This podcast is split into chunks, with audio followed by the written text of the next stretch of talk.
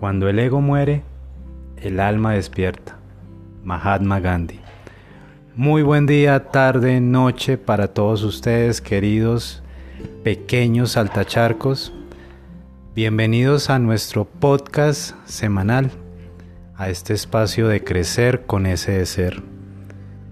Cuando el ego muere, el alma despierta. Desde mi experiencia personal, he percibido que no necesariamente muere, es cuando lo percibes, lo aceptas y lo integras a ti, que ese alma despierta. Venimos en esta serie de episodios vinculados al ego para comprender a ese falso yo y así abrir las puertas a lo que será la comprensión del ser.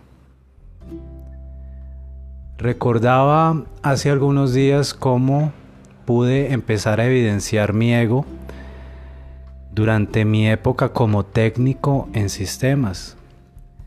Cuando trabajaba en algunas empresas ofreciendo mis servicios como técnico eh, y cuando me nombraban técnico en esas empresas, me sentía ofendido porque había estudiado en universidad, me había titulado, me había graduado como profesional en comercio internacional. Entonces cada vez que alguien se refería a mí como técnico en sistemas, yo le aclaraba, un momento, yo soy profesional en comercio internacional, solamente que ahorita estoy desempeñándome como técnico en sistemas. De hecho, jamás estudié sistemas, ni siquiera un técnico por cuestiones de vida eh, recibí ese premio. Empecé a trabajar allí sin ni siquiera haberlo estudiado previamente. No obstante, recordemos ese segundo componente del ego, me vinculaba con mi hacer y con lo que había estudiado, por ende mi identidad se sentía agredida. Pato, te he contado muchas veces esa historia. ¿Y qué piensas tú de ello dándote la bienvenida nuevamente? ¿Cómo estás? Hola Alex, muy buenas tardes, noches o días para todos. Un placer de nuevo estar aquí contigo y poder compartir este tema que lo hemos conversado mucho y que de alguna manera nos hemos desgarrado las vestiduras. Eh, tratando indudablemente de desvelar ese ego, porque todos lo tenemos y todos lo hemos acrecentado desde que nacemos.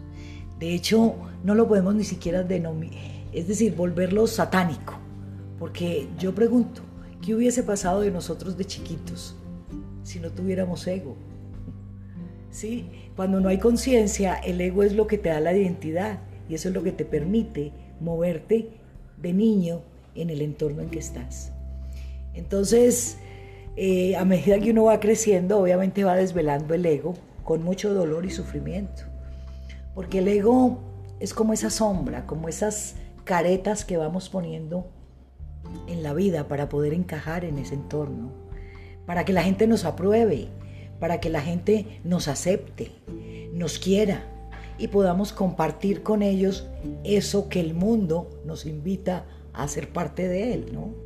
Y que de alguna manera, pues desde la crianza, por las creencias, por la educación, por el colegio, por los amigos, nos vamos llenando de caretas y nos vamos ajustando a ellas de acuerdo a la que mejor nos, nos funcione.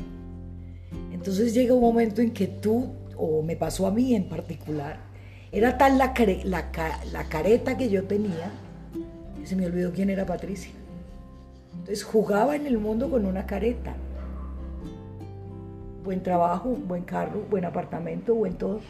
Pero cuando ya me di cuenta, salió la careta llena de miedos, llena de miserias, con mucha tiranía por los sentidos, con muchas cosas que no eran lo que yo había mostrado al mundo.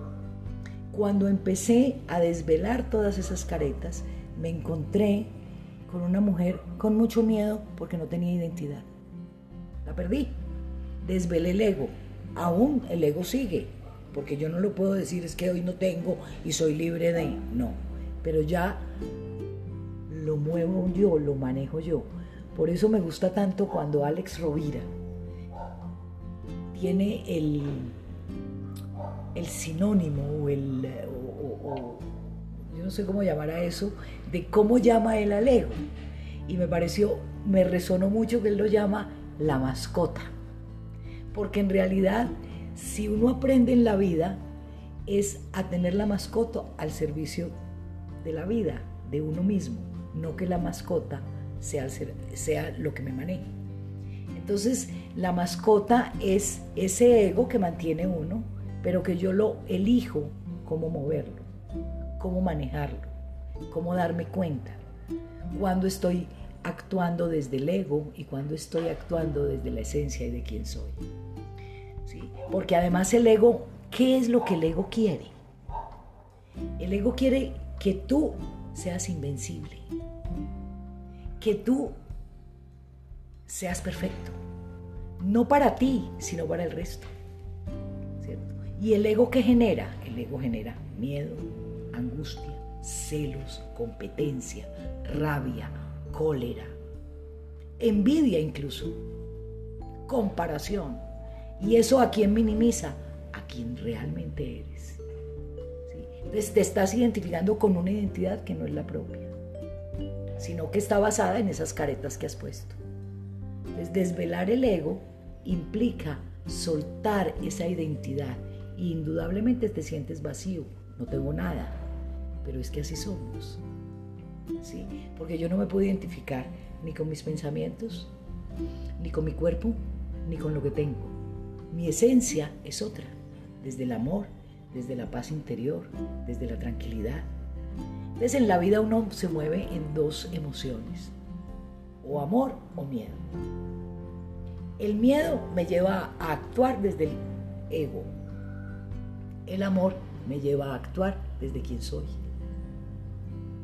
Entonces, actuar desde quien soy, ¿qué me genera? Lo que todos los seres humanos en últimas buscamos. No la felicidad, sino la libertad de ser. Y la libertad es un valor bellísimo, no desde el libertinaje, no desde hacer lo que a mí se me dé la gana, sino la libertad de ser, hacer y pensar coherentemente con quien soy. ¿O cuántas veces tú, Alex, no has dicho sí queriendo decir no? Muchísimas, Pato. Han sido varias en mi vida. ¿Y cómo se siente uno cuando eso pasa? Como si me hubiera fallado a mí mismo, si me hubiera mentido, me hubiera traicionado, hubiera jugado conmigo mismo. De hecho, muchas veces en mi vida, Pato, quizá a partir de esa identidad, ¿no? Me fallaba a mí mismo y terminaba haciendo lo que otros querían y no lo que yo mismo quería. ¿Para qué? Quizá por aceptación, quizá por reconocimiento. No lo sé. Me encanta esa frase que transmites de Alex Rovira, ese seudónimo que él tiene para, para el ego, la mascota. ¿Será que esa mascota se puede integrar? Es que yo creo que uno de los grandes inconvenientes de los seres humanos es ese. Que bien dice una frase que dice, lo que resiste persiste, lo que acepta lo transformas. Generalmente cuando algo de nosotros no nos gusta, ¿qué hacemos? O huimos o lo evadimos, ¿verdad? O nos paniqueamos. ¿sí? La idea es integrarlo, porque en la medida en que yo integre mi sombra, mi ego, a quien soy, lo desvelo. ¿Sí? Alguien dice que en las heridas siempre hay una luz, hay una hendidura, cuya luz acecha, como dice Lichini, ¿verdad? Y es por ahí por donde sale la luz. Entonces yo tengo que integrarlo y aceptarme quién soy. ¿Sí? Cuando lo acepto, lo desvelo cuando yo pienso, oye, es que sabes que yo soy envidioso, o sabes que es que yo sí me comparo, o sabes que es que yo sí tengo cosas malucas de mí, ¿sí? o miedos, o traicioné, o no fui leal, o todo eso que nos han montado a lo externo. Cuando yo me veo y me veo a mí misma y digo, miércoles, lo tengo, no es para darme duro, es para integrarlo. Cuando lo integro y lo acepto, empiezo a hacer cambios en mí, porque eso que estoy viendo y que estoy siendo no soy yo.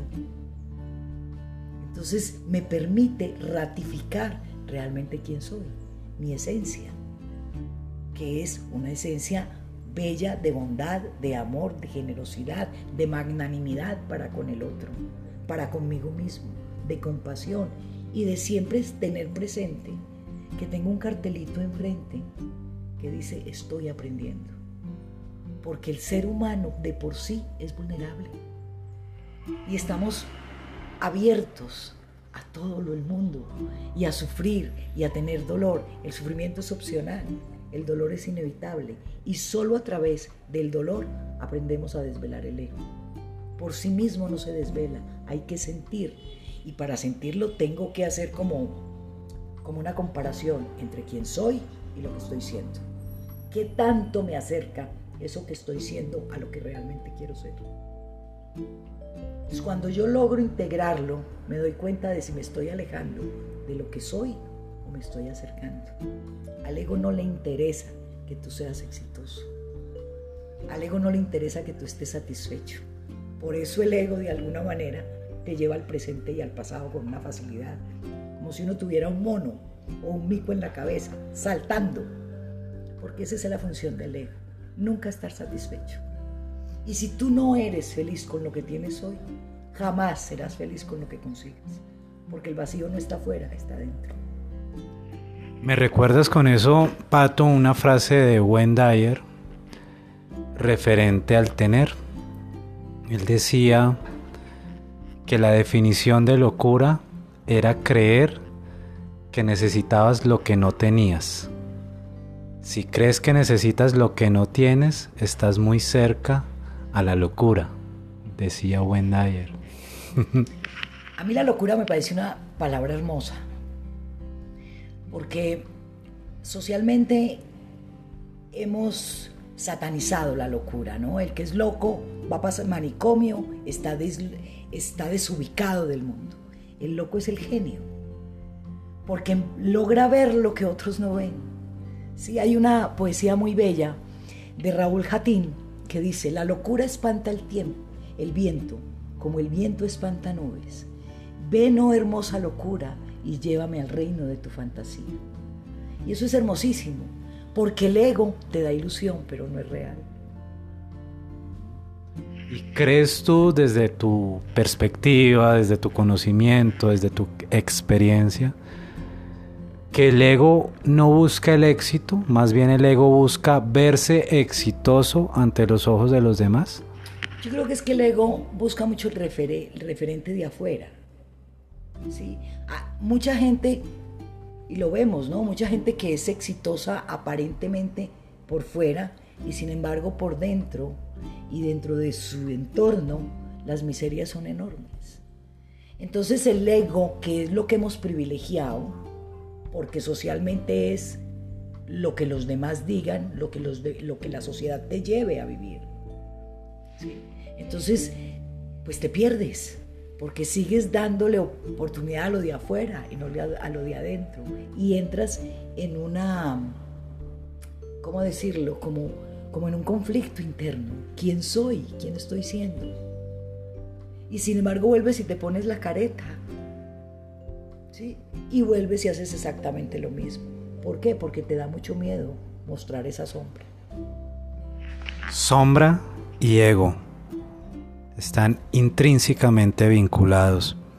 Les recordamos, queridos oyentes, que pueden seguirnos en nuestro Instagram, el cual podrán ver en la portada de este episodio y de nuestro podcast Crecer.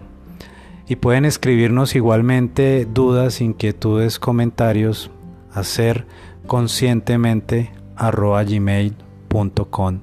Pato, ¿cómo quieres finalizar el episodio de hoy, el tercer episodio del ego?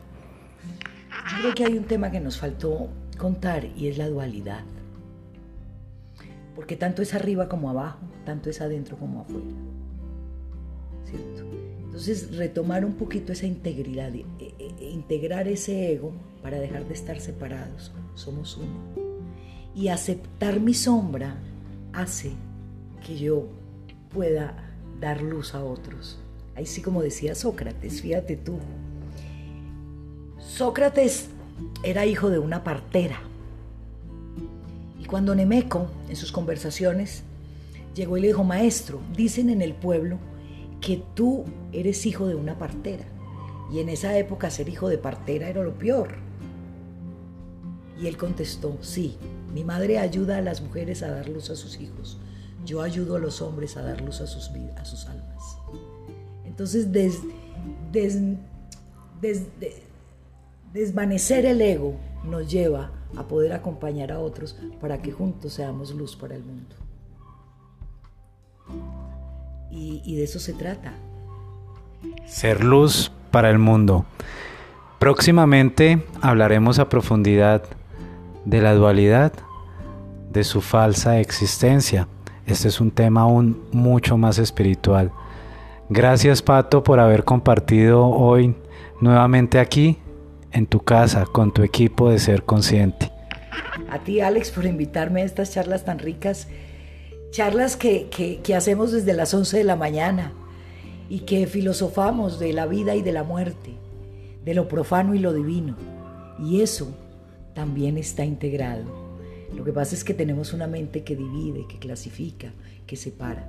Entonces, gracias por, invitarme a ser parte de, de este lindo proceso y que juntos podamos ir creciendo para ser más libres y felices.